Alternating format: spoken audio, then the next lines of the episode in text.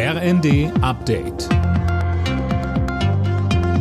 Stündlich neu. Auf den Punkt informiert. Ich bin Fabian Hoffmann. Guten Abend.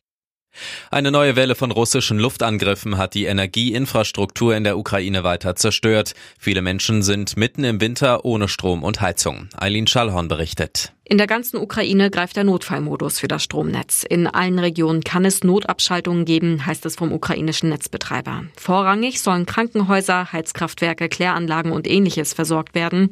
Bis die Versorgung wiederhergestellt wird, könne es länger dauern als sonst, so die düstere Prognose des Energiekonzerns. Die Ukraine wirft Russland Terror vor, um Dunkelheit und Kälte zu verbreiten und die Menschen in die Flucht zu treiben.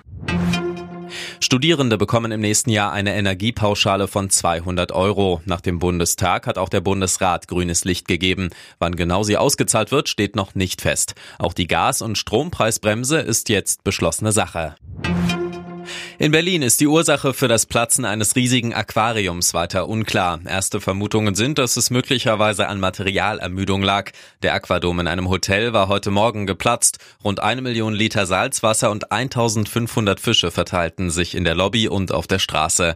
Neben der Ursache prüfen nun außerdem Statiker, ob das Gebäude noch sicher ist. Berlins regierende Bürgermeisterin Franziska Giffey. Was das für das gesamte Gebäude bedeutet.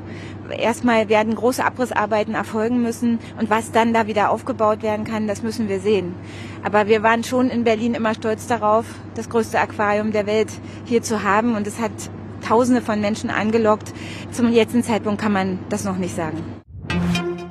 Bei der nächsten Europawahl 2024 dürfen auch Jugendliche mitreden und ihre Stimme abgeben. Das Mindestwahlalter wird von 18 auf 16 abgesenkt. Nach dem Bundestag hat jetzt auch der Bundesrat zugestimmt.